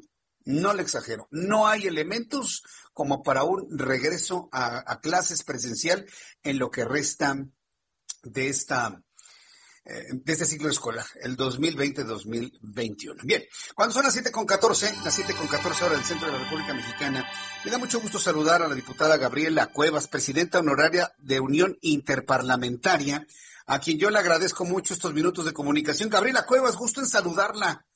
Qué, gusto tal? ¿Cómo Gaby Cuevas. Jesús Martín? Qué gusto Uy, hace mucho que no platicamos tú y yo, la verdad. pero bienvenida en este programa de noticias. Muchísimas Tú me tienes abandonado en este programa, por supuesto. No, no, no. Ay, Gaby, pues me da mucho gusto saludarte. Igualmente. Me parece muy bien. Y muy buenas noches también para todo tu auditorio. Buenas noches, gracias por estar con nosotros. Bueno, este, háblanos de esta participación en el comité directivo, en este comité directivo que ayudará a liderar los esfuerzos de la Alianza Sanitaria Internacional en favor del fortalecimiento de los sistemas de salud. Nada más sensible que el tema de la salud en estos momentos de COVID-19. ¿Cómo va esto, Gaby Cuevas? Así es, Jesús Martín. Mira, es increíble que ahora que tanto hablamos de salud que hablamos de la pandemia, de virus, todos estamos entre preocupados, pero leemos y demás no nos damos cuenta de la gravedad de la situación de la salud en el planeta. Hoy por hoy, más de la mitad de la población mundial no tiene acceso a la salud. Nada. Si se enferman, si les da COVID, no hay nada que hacer. Entonces es muy importante que, que entendamos que tenemos que abordar esta problemática y encontrar soluciones. Tenemos que aprender de lo que está pasando en la pandemia. Desde el año de 2007, Jesús Martín, en la ONU empezó a trabajar de manera más eh, extensiva y profunda en esta agenda de salud. empezó la, la Organización de las Naciones Unidas desde el año 2000 con los objetivos del milenio y donde se planteaba construir un planeta mucho más incluyente para todos. Dentro de estos objetivos, por supuesto que estaba la agenda de salud. Hacia el 2015 se revisa cómo van estos objetivos y se hace la famosa Agenda 2030, la Agenda para el Desarrollo Sostenible, dentro de los cuales, de nueva cuenta, se incluye la salud, pero ya se revisa la Alianza Internacional por la Salud, que existía desde 2007, y se dice, a ver, vamos a darle un mandato más extenso y que se comprometan a, en esta, digamos, con, con mayores facultades y mayor inclusión, ahora sí lograr hacia el 2030 que toda persona en todo el planeta tenga acceso a la salud. Y de ahí surge este movimiento por la cobertura universal de salud 2030, se llama UHC 2030, que es Universal Health Coverage 2030, por sus siglas en inglés. Y nuestro mandato es juntar a los gobiernos, a la sociedad civil, a la academia, a las empresas, a todas las voces para trabajar juntos y de manera coordinada para que todas las personas tengan acceso a la salud. Si no lo hacemos, Jesús Martín, la proyección es terrible. Es que para el 2030, 5 mil millones de personas en el mundo no tendrán acceso a la salud. Será la pobreza la que... Sí, será la pobreza la que defina quién vive y quién se muere. Ay, qué, qué, asunto. Ahora, una, una cosa, Gaby Cuevas. Eh, yo, entiendo todos estos esfuerzos en favor de la salud para que todos tengamos acceso a salud y también a servicios dignos de salud, que también eso me parece que es importante, el que tengamos dignidad en el momento de ir a un hospital, alguna clínica y demás. Pero ¿qué tanto esto puede competir o inclusive preguntarte, diluirse ante la urgencia de tener antes de salud completa la vacuna contra el COVID-19? Porque parece que esta va a ser la lucha en los siguientes años de tener acceso a la vacuna que nos permita pues defendernos con mayor eh, fuerza de este terrible virus que nos está azotando en el mundo. ¿Ahí cómo van a coexistir ambos planes? Es una muy buena pregunta, Jesús Martín. Y la realidad es que la vacuna sí es un esfuerzo muy importante, es un esfuerzo indispensable, pero no es el único ingrediente para salir adelante de la pandemia. es más, todavía no está claro cuánto dura la inmunidad una vez que se tiene la vacuna. No está tampoco claro si una persona que ya recibió la vacuna puede contagiar a otra que no esté vacunada. Es decir, estamos todavía en una fase donde sabemos que la vacuna ayuda y en un alto porcentaje, pero no sabemos ni por cuánto tiempo, ni con muchas otras respuestas que quisiéramos tener, pero que la ciencia sí está avanzando todos los días, pero que no tiene toda la respuesta. ¿Qué se necesita también? Concretamente en el caso de la pandemia, tener tratamiento, saber, así como en su momento estábamos preocupadísimos por la H1N1 y surgió el Tamiflu, a eso me refiero con tratamientos. Necesitamos saber qué medicinas funcionan. Y hay avances muy importantes en este sentido. Y también de manera muy importante necesitamos trabajar con la gente, Jesús Martín. Necesitamos entender que la salud pública se construye por hábitos y por trabajo con la gente. Entonces, estos ingredientes no son ajenos a la cobertura universal de salud. ¿Por qué? Porque se necesitan hospitales, porque se necesitan las vacunas, se necesita la medicina preventiva, los tratamientos, los especialistas, el personal de salud. Hoy nos queda muy claro que ni en México ni en el mundo contamos con el personal de salud suficiente. Y hoy nos damos cuenta que ni les pagamos lo que deberíamos, nos damos cuenta de la terrible desigualdad que hay entre los servicios privados y los servicios públicos de, salud, especialmente en países en desarrollo. Si revisamos, por ejemplo, las tasas de mortalidad en México entre el sector público y el sector privado es abismal y eso no puede seguir pasando. Entonces, la cobertura universal de salud es una especie de paraguas que garantizaría que esta y cualquier otra pandemia ni nos agarre con los dedos en la puerta y también siente las bases para una mayor cooperación. Ahorita el pleito global ha sido por de dónde salió el virus, quién cierra primero sus fronteras, quién saca la vacuna, si se cierran las fronteras y que no pueden exportar vacunas. Decía el otro día el secretario general de la ONU, si revisamos los números, Jesús Martín, en el mundo se han aplicado 70 millones de vacunas, pero en África se han aplicado solo 20 mil. Es decir, la desigualdad no solamente la vivimos al interior de los países, también se vive entre los países.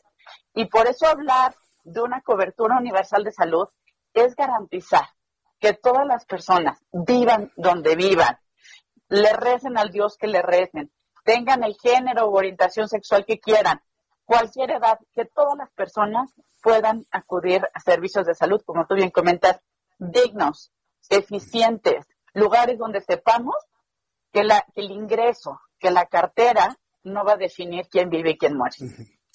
Pues eh, yo pienso que el esfuerzo, el trabajo que está realizando Gaby Cuevas en el tema de la salud, me parece que es, es de lo más rescatable que he escuchado últimamente. Más allá de ideologías, más allá de partidos, yo creo que un país como México, bueno, me acabas de dejar frío, ¿no? Con los datos en África, ¿no? En cuanto a vacuna de COVID-19. Pero un, país como México, más allá de sus ideologías, debe garantizar para los siguientes años servicios de salud dignos. Y si, bueno, este es el primer paso, enhorabuena, Gaby, pues vamos a estar muy pendientes de ello y mantenernos informados de cómo va avanzando esto en los siguientes días, meses. Eh, Así lo haremos, Jesús Martín. Muchísimas gracias. Nada más de manera muy breve te comento en, México, en México sí hicimos hace un año la reforma constitucional. Fue un tema del presidente, del Congreso de la Unión, de todos los partidos, trabajar por la cobertura universal de salud y se quedó ahí enunciado en la Constitución. México es un ejemplo de que la voluntad política sí es un ingrediente indispensable, pero no es suficiente. Necesitamos también trabajar en rutas adecuadas de implementación. El diablo está en los detalles.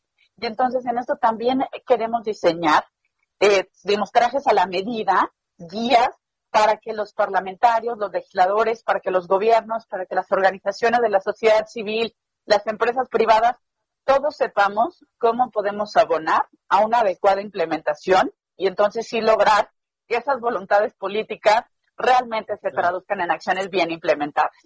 Lo interesante es que este tipo de esfuerzos trascienden a los sexenios y son cosas que llegan y se quedan y trascienden al tiempo y pues que bañan a, un país más allá, insisto, de las ideologías que se que gobiernen en ese momento. Gaby Cuevas, pues muchas gracias por platicarnos esto, mucho éxito en, este trabajo y bueno, pues estamos al pendiente de esto y más que generes en, este camino. Muchísimas, muchísimas gracias Jesús Martín, muchas gracias a ti, muchas gracias a tu equipo y a todo tu auditorio. Qué gusto saludarte, la verdad. Esta es tu casa, ¿eh? siempre bienvenida Gaby. Gracias. Igualmente, un abrazo, buenas noches. Hasta luego, que te vea bien. Es Gaby Cuevas, presidenta honorada de Unión Interparlamentaria. Y bueno, pues usted la conoce desde hace mucho tiempo. Actualmente eh, es, diputada.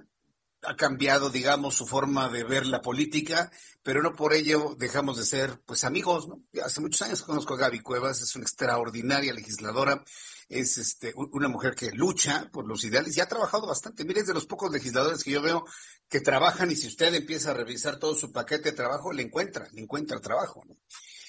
Bueno, son las 7 con 24, las 7 con 24 hora del centro de la República Mexicana. Gracias por sus comentarios, gracias a todos los amigos que nos están escuchando a través de YouTube, el canal Jesús Martín MX, a través de Twitter me envían sus comentarios, arroba Jesús Martín MX, y que están en sintonía en las emisoras en las emisoras del Heraldo Radio en toda la República Mexicana. Quiero pedirle a mis amigos que están en las plataformas digitales, inclusive usted que me está escuchando en el transporte público, usted que va en su automóvil, y ahora, bueno, pues mucho de la, de la forma en la que se escucha la radio es a través de digitales, a través de señal de Internet.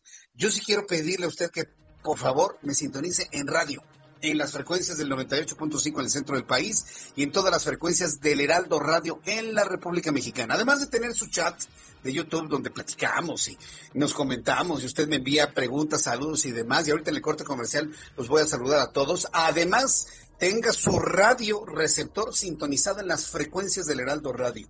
Y si le preguntan que qué estación de radio está escuchando, dígalo así, yo escucho el Heraldo Radio. Y si es esta hora de la tarde, noche, yo escucho a Jesús Martín en el Heraldo Radio. Se lo voy a agradecer muchísimo. Vamos a los mensajes. De regreso le tengo más información aquí en el Heraldo. Voy a conversar con Andrea Merlos.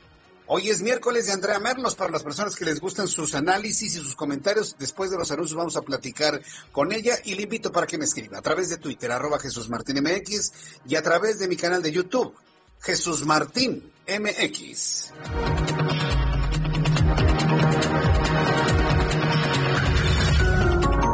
Escuchas a Jesús Martín Mendoza con las noticias de la tarde por Heraldo Radio, una estación de Heraldo Media Group.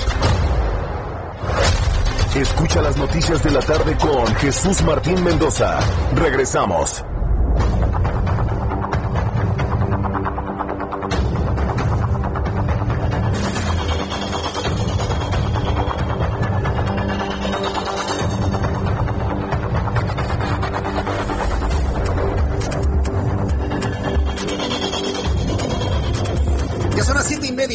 19 horas con 30 minutos, tiempo del centro de México. Escucha usted el Heraldo Radio.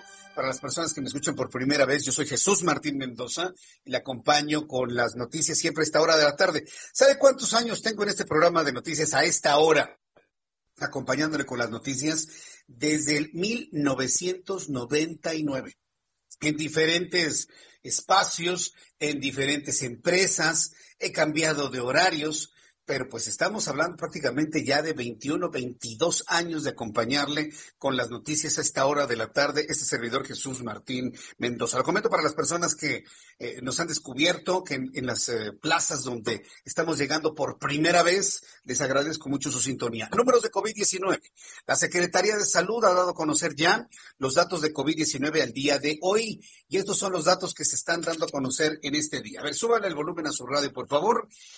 Al día de hoy se acumulan, acumulado por supuesto de personas que se han contagiado de COVID-19, que nos hemos contagiado de COVID-19, un millón ochocientos ochenta y seis mil doscientos cuarenta y cinco mexicanos.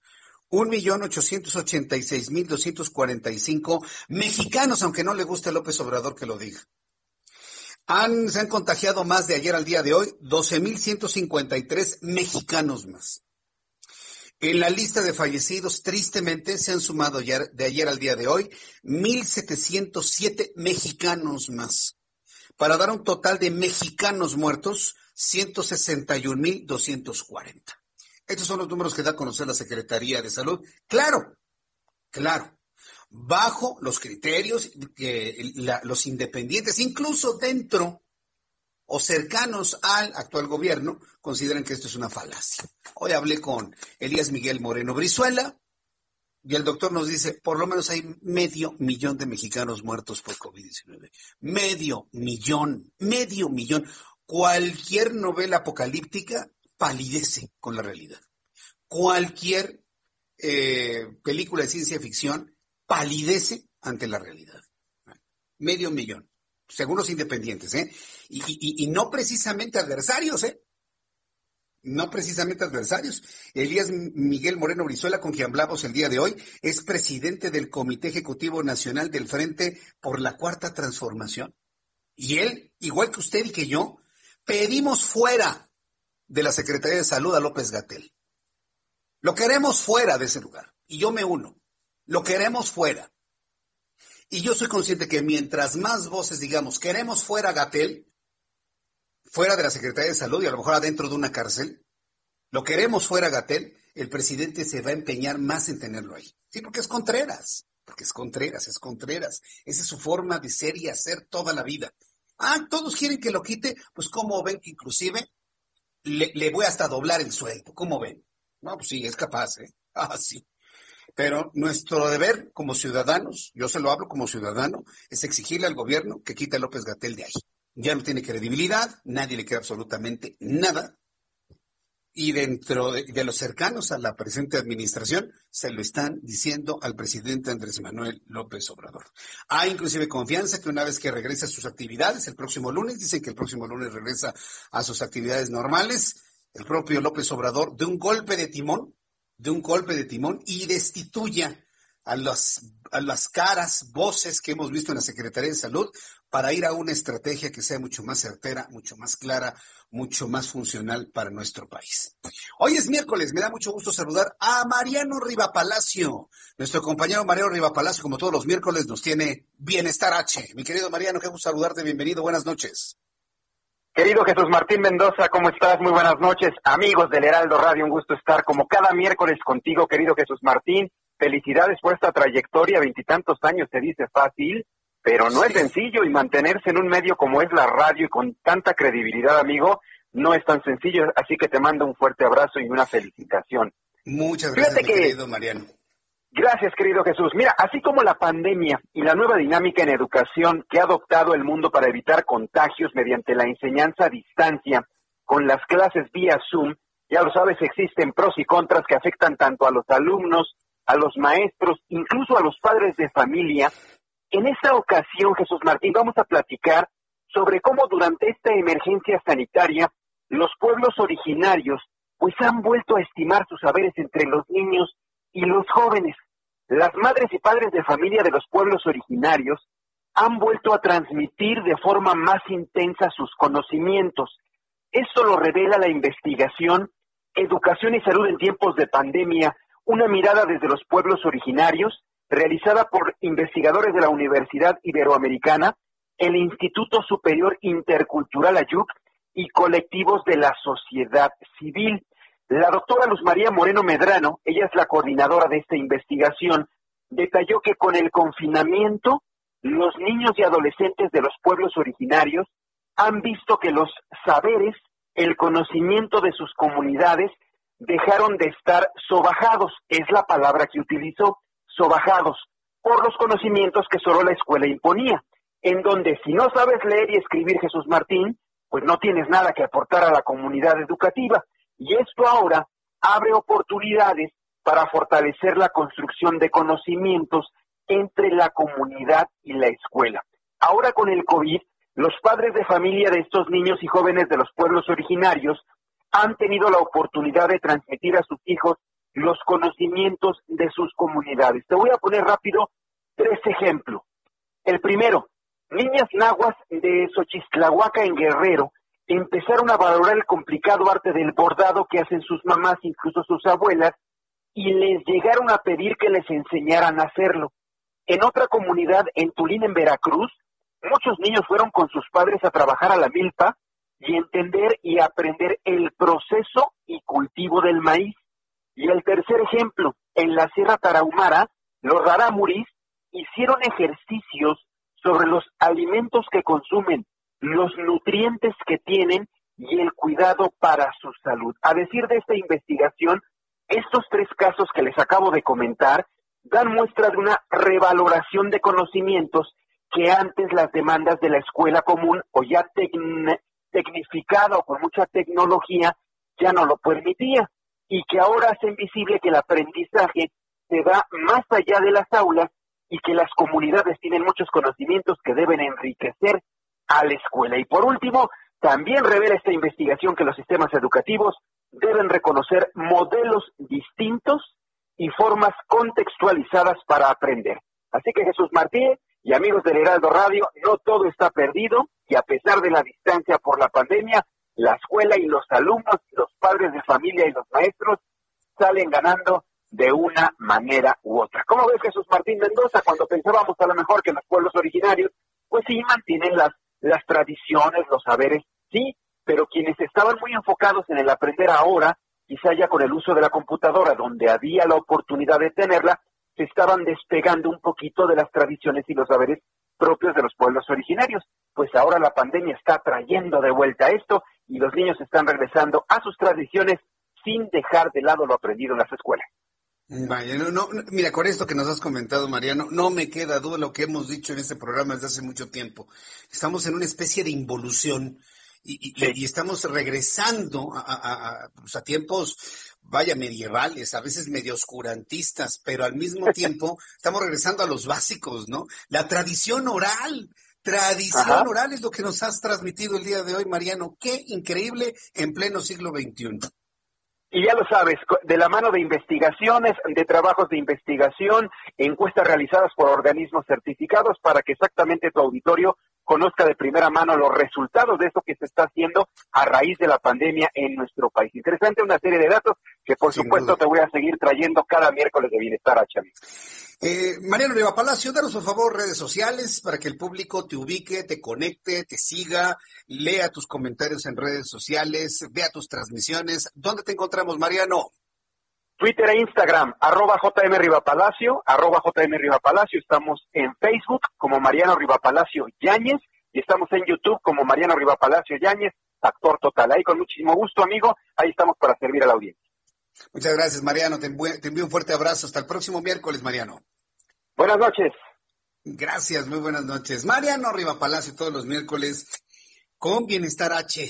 Interesante, ¿eh? Miren lo, lo que ha provocado el COVID-19. Ya lo decíamos, sí, el hecho de que la gente esté encerrada en su casa, ya lo comentaba la secretaria de Gobernación hace algunos meses, pues para el caso de México ha provocado, pues sí, mayores enfrentamientos, mayores problemas de violencia intrafamiliar, sin duda, pero en la mayoría de los casos ha provocado una mayor convivencia familiar, ¿eh?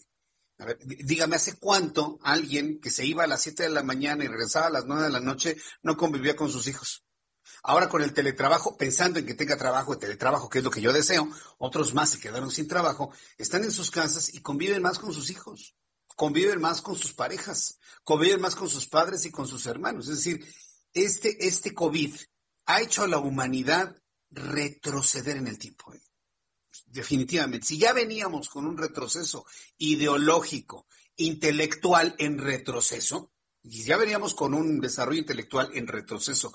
Hablo desde el punto de vista humanidad. Bueno, el COVID-19 vino a darle el cerrojazo a este fenómeno social que estamos viviendo, un retroceso en el tiempo. Y fíjese que hace algunas semanas tuve la oportunidad de revisar algún material en el sentido de la disminución del coeficiente intelectual de la humanidad. Con eso no lo estoy insultando ni me estoy insultando. Simple y sencillamente, las eh, las evaluaciones de coeficiente intelectual que se han realizado en algunas partes del mundo, incluyendo a noruegos, ¿eh? Jóvenes en países del primer mundo, noruegos, finlandeses, canadienses, estadounidenses, han reportado una disminución preocupante en el índice intelectual de la humanidad. ¿Qué es lo que está ocurriendo? Yo lo veo claramente, estamos en una involución que nos está llevando. En México estamos en el oscurantismo político total y absoluto, ¿eh? pero nos estamos regresando como una especie de edad media, en todos los sentidos. Si usted hace el análisis, así lo verá, con sus cosas buenas también, como es la transmisión de la cultura oral, las tradiciones orales. Bueno, son las 7.42, las 7.42 horas del centro, del, del tiempo del centro de México.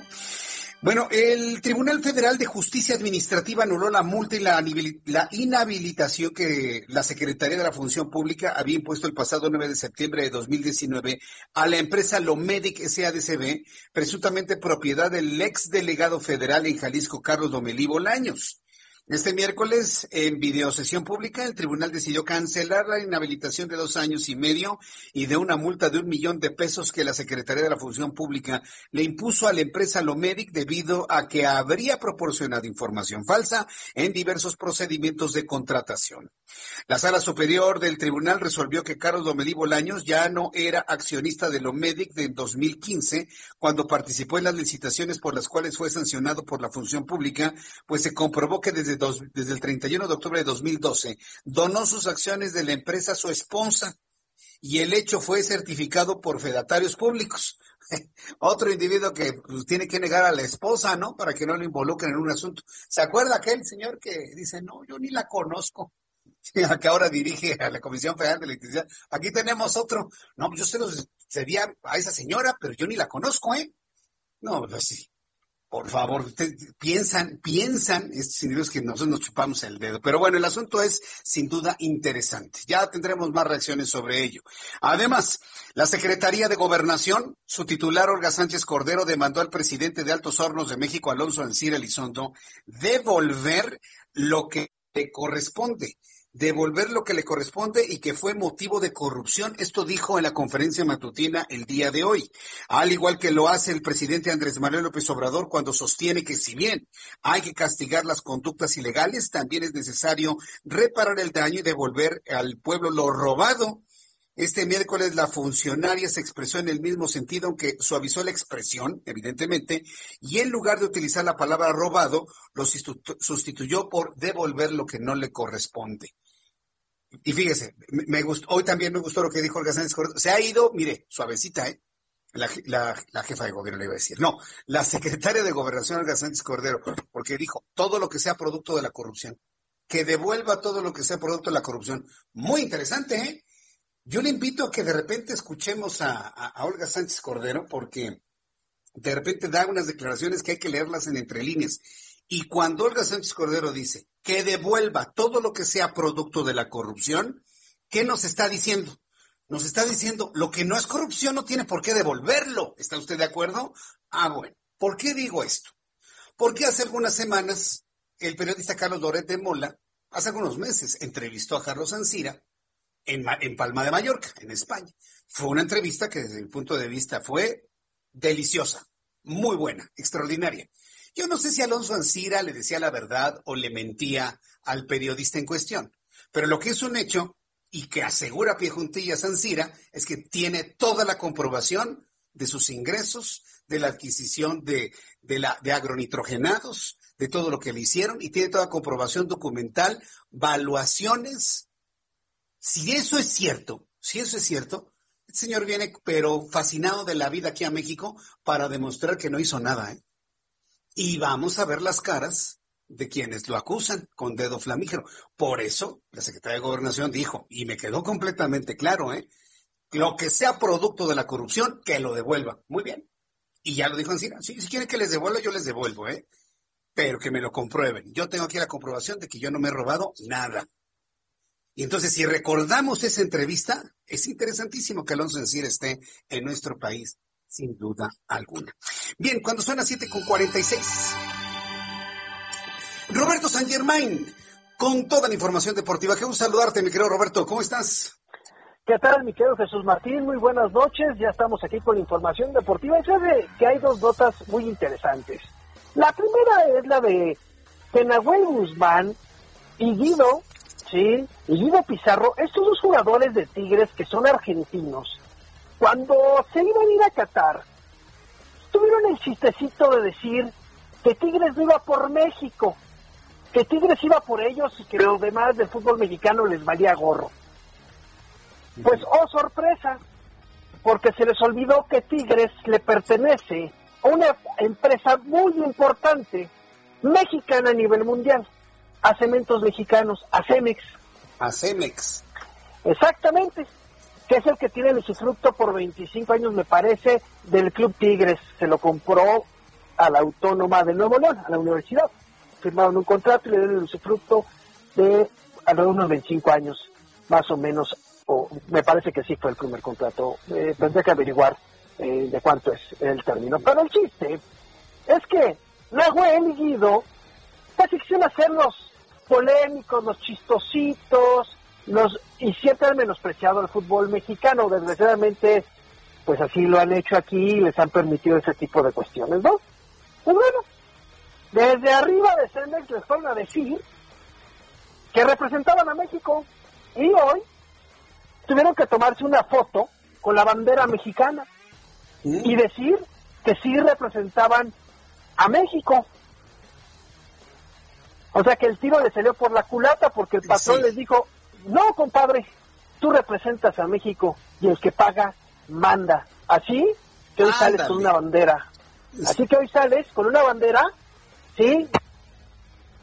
Y vas a decir que vas a representar a México, porque además Cemex sacó un tweet en donde decía que iban a representar a México los Tigres de la Autónoma de Nuevo León. Sí, claro. Y además representan a la CONCACAF, a la confederación donde pertenece el fútbol mexicano. Y sí, representan a México, pues porque es el equipo que la ganó. Otra cosa es que tú le vayas, pero tampoco es que te quieras poner al tú por tú y decir que no representas un equipo. Porque yo te aseguro que si ellos estuvieran yendo por River Plate, por Boca Juniors, por Talleres, por Huracán, por algún equipo de su país, sí dirían que representan a Argentina. ¿Estás de acuerdo? Sí, no, por supuesto. Pero como es México, pues hay que decir que, pues no, hay que menospreciar, ¿no? Ay, México, México. ¿Qué, qué, qué hacemos con eso, Roberto? No podemos hacer nada. ¿Tú qué opinas? No, mira, yo, yo, yo lo único que digo es no hacerle caso a estos tipos.